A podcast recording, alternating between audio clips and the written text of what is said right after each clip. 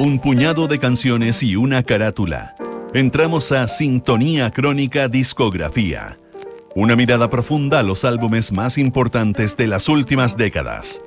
Con Bárbara Espejo y Rodrigo Santamaría. Auspicio de Servicios Funerarios María Ayuda. Duna. Sonidos de tu mundo. En el programa de hoy escucharás el álbum American Beauty de Grateful Dead. Estás en sintonía crónica discografía en Duna. Entre agosto y septiembre de 1970, The Grateful Dead interrumpió sus giras interminables y entró al estudio Wally Hyder de San Francisco para registrar su quinto álbum. Inspirados por Crosby, Stills and Nash y en total espíritu de colaboración, Jerry García y sus compañeros entregaron American Beauty, un disco repleto de canciones entrañables y uno de los trabajos más consistentes que grabó la banda de San Francisco la historia y las canciones de American Beauty de los Grateful Dead en nuestra crónica de hoy.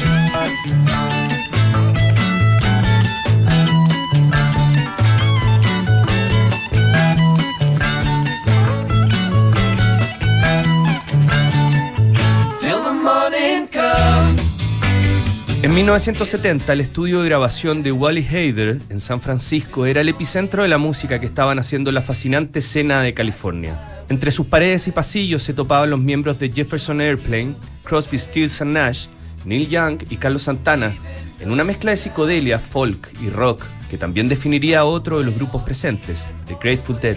The Grateful Dead había nacido de improvisaciones eternas alimentadas por el consumo de ácido lisérgico y la lectura de poesía beat. El guitarrista Jerry García funcionaba como el líder de facto de este grupo que no tenía mayores planes de hacer una carrera discográfica y que pretendía pasar el máximo tiempo posible en la carretera. Sin embargo, el grupo terminaría por claudicar y para 1970 ya tenían cinco álbumes de estudio a su haber.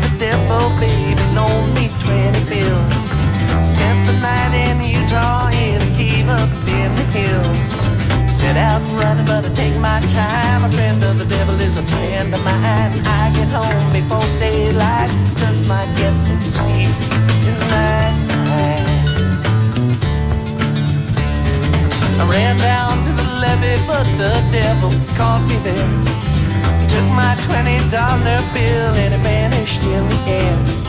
Stop running, but take my time. A friend of the devil is a friend of mine. I get home before daylight.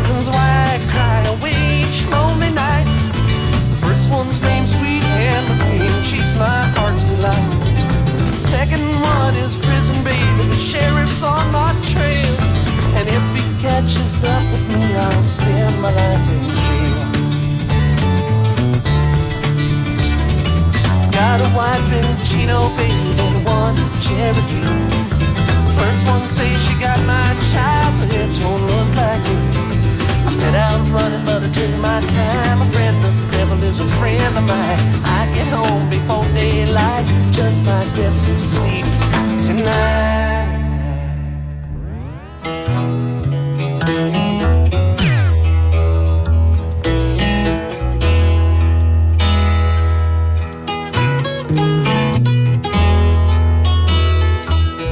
No había escuchado Working Men's Dead, su anterior álbum, y en realidad yo no era un deadhead, como se les llamaba a los fanáticos de la banda. Lo más singular de haber trabajado en American Beauty es que todo el personal que apoyaba al grupo se había ido a otro lugar. Éramos solo yo y la banda. Y creo que eso es algo que ayudó a convertirlo en lo que fue. Técnicamente había un punto de vista, el mío, no una contienda de opiniones. Las palabras eran de Steven Barncard, quien asumió como productor del nuevo álbum The Grateful Dead. Quien cumplía usualmente esas funciones era Bob Matthews, pero andaba de gira en el que sería el mítico Medicine Ball Caravan Tour. La falta de lazos más íntimos de Barncard con el resto de los Grateful Dead sería clave en el sonido que consiguieron en su disco de 1970.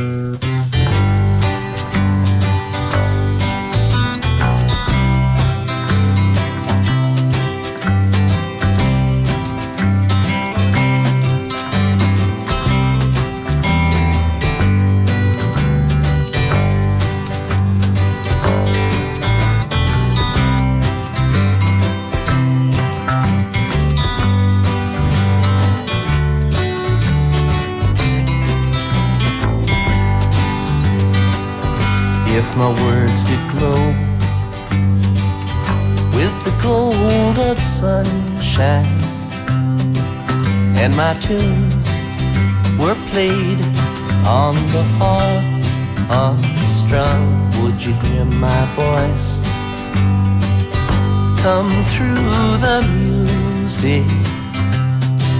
Would you hold it near as it were your own. It's a hand-me-down. The thoughts are broken. Perhaps they're better left unsung. I don't know. Don't really care. Let there be song to fill the air. Rippled in still water when there is no pebble tossed, nor wind to blow. Reach out your hand. If your cup be empty, if your cup is full, may it be again, let it be known. There is a fountain that was not made by the hands of men. There is a road, no simple highway between the dawn and the dark of night. And if you go, no one may follow. That path is for your steps alone. Ripple in still water when there is no pebble tossed, no wind to blow. You choose to lead, must follow. But if you fall, you fall alone. If you should stand, then who's to guide? If I knew the way, I would take you home. La da da da. La da.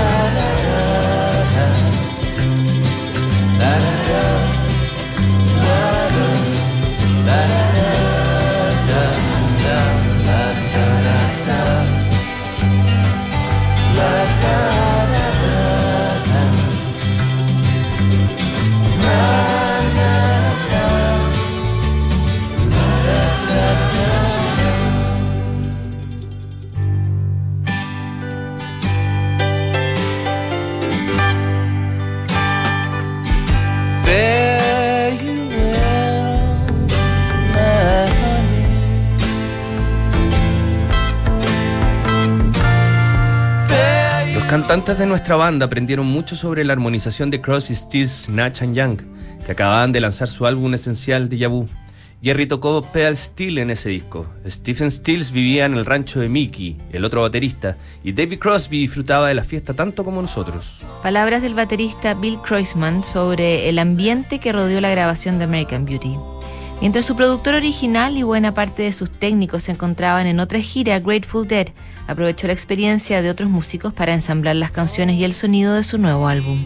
Al igual que Working Man Dead, su anterior trabajo, en este disco la banda volvía a escribir con cierta economía de recursos, sin estirar las canciones con improvisaciones eternas. Pero el estilo sí sufre un cambio. El grupo dejó de lado el sonido Bakersfield, que es como se conocía el country eléctrico,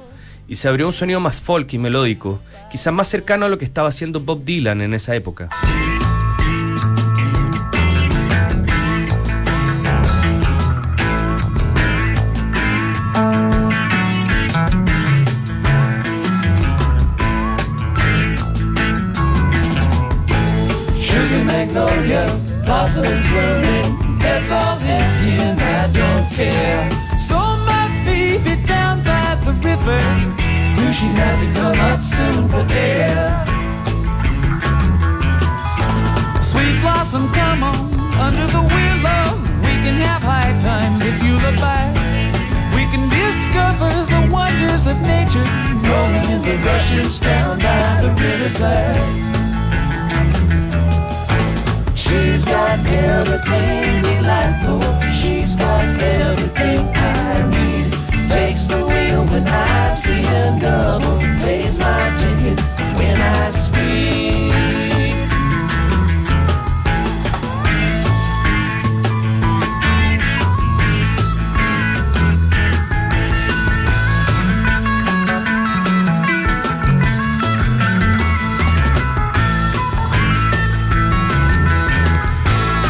Well, she comes skimming through rays of violet. She can wait in a drop of dew.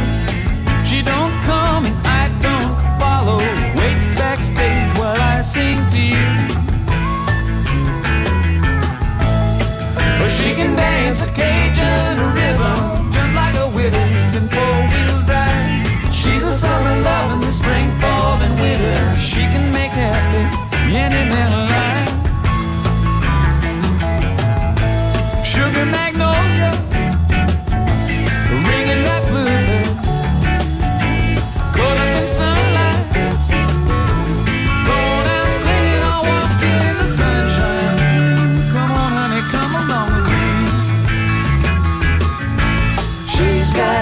the thing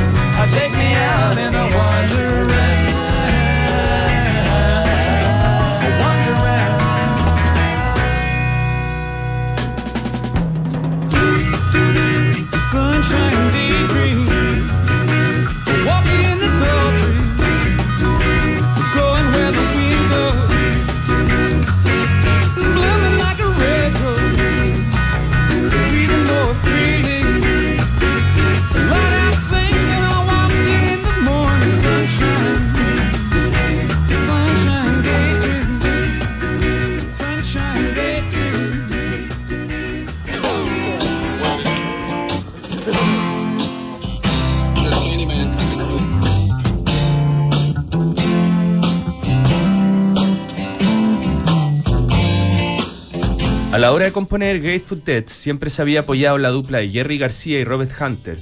Este último no tocaba con el grupo, solo funcionaba como letrista, de la misma manera que operaba la sociedad de Bernie Taupin y Elton John. Pero en American Beauty cambiaron el sistema y Robert Hunter empezó a colaborar con el resto de los miembros. El resultado amplió los horizontes del grupo. La escritura de los otros integrantes fue clave en el lugar que ocupó American Beauty en la discografía de Grateful Dead. Aparecieron nuevos clásicos como Box of Rain del bajista Phil Lesh y Sugar Magnolia del cantante y guitarrista Bob Wire. La banda también incluyó al mandolinista David Grisman y otros músicos de sesión como Howard Wales y Ned Lagen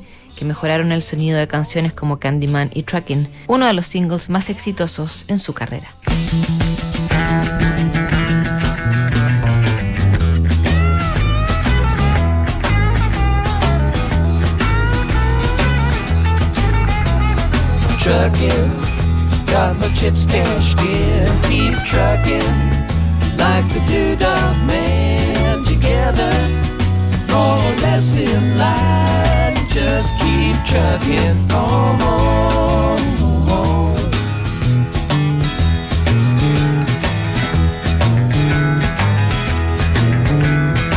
Arrows of neon and flashing marquees out on Main Street.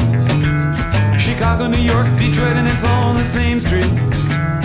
A typical city involved in a typical day.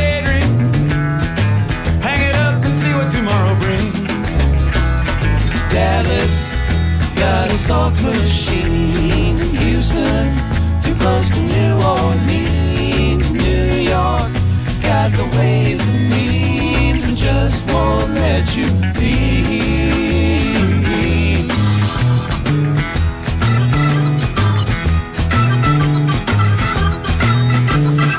Most of the cats you meet on the street speak of true love Most of the time they're sitting and crying at home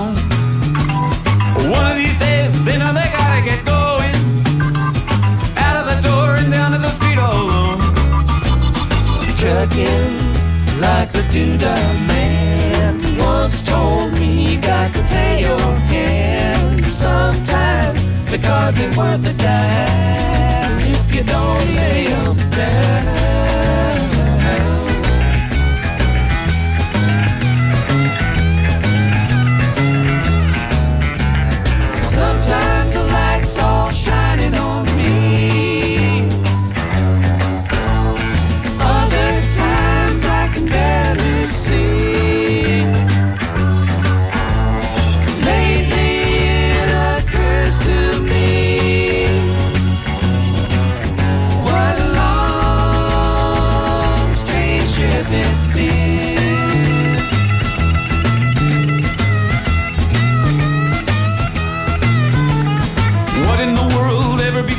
sweet Jane. She lost her sparkle, you know she isn't the same.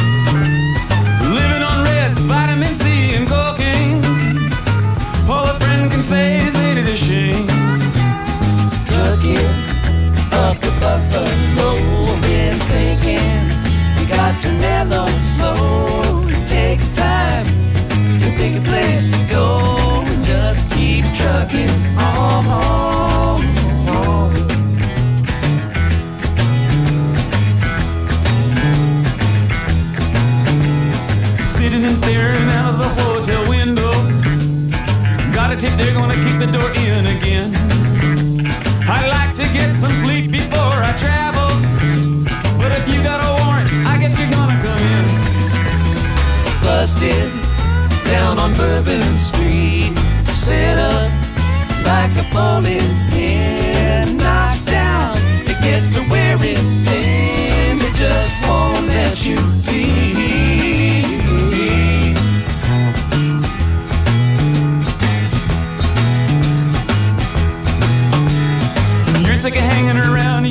travel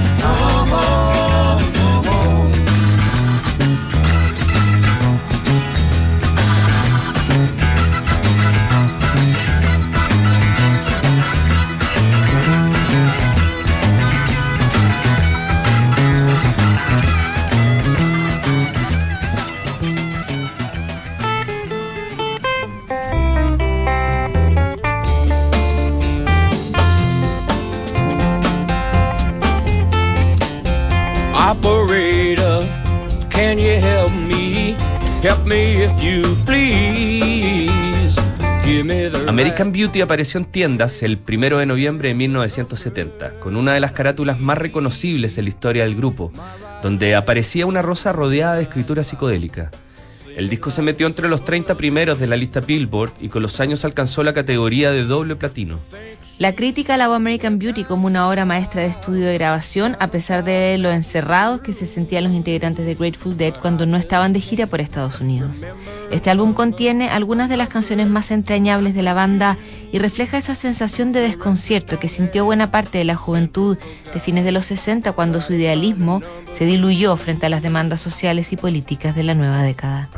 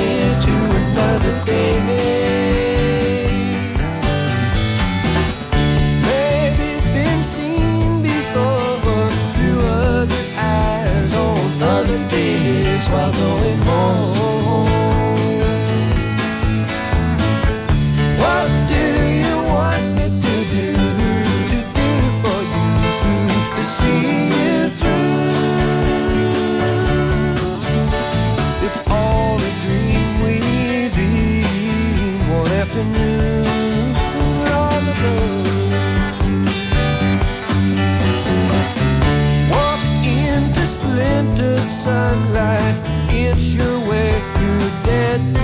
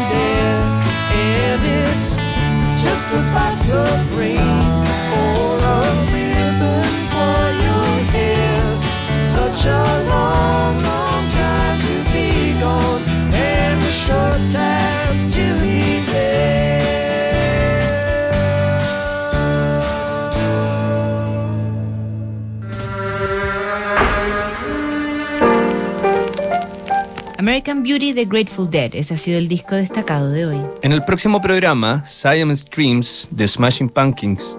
Sintonía crónica, discografía, no te lo pierdas. ¿Sabías que puedes comprar de forma anticipada los servicios funerarios de María Ayuda? Entrégale a tu familia la tranquilidad que necesitan y estarás apoyando a cientos de niños de la Fundación María Ayuda. Convierte el dolor en un acto de amor. Cotiza y compra en www.funerariamariaayuda.cl. Siguen aquí los sonidos de tu mundo. Estás en Duna 89.7.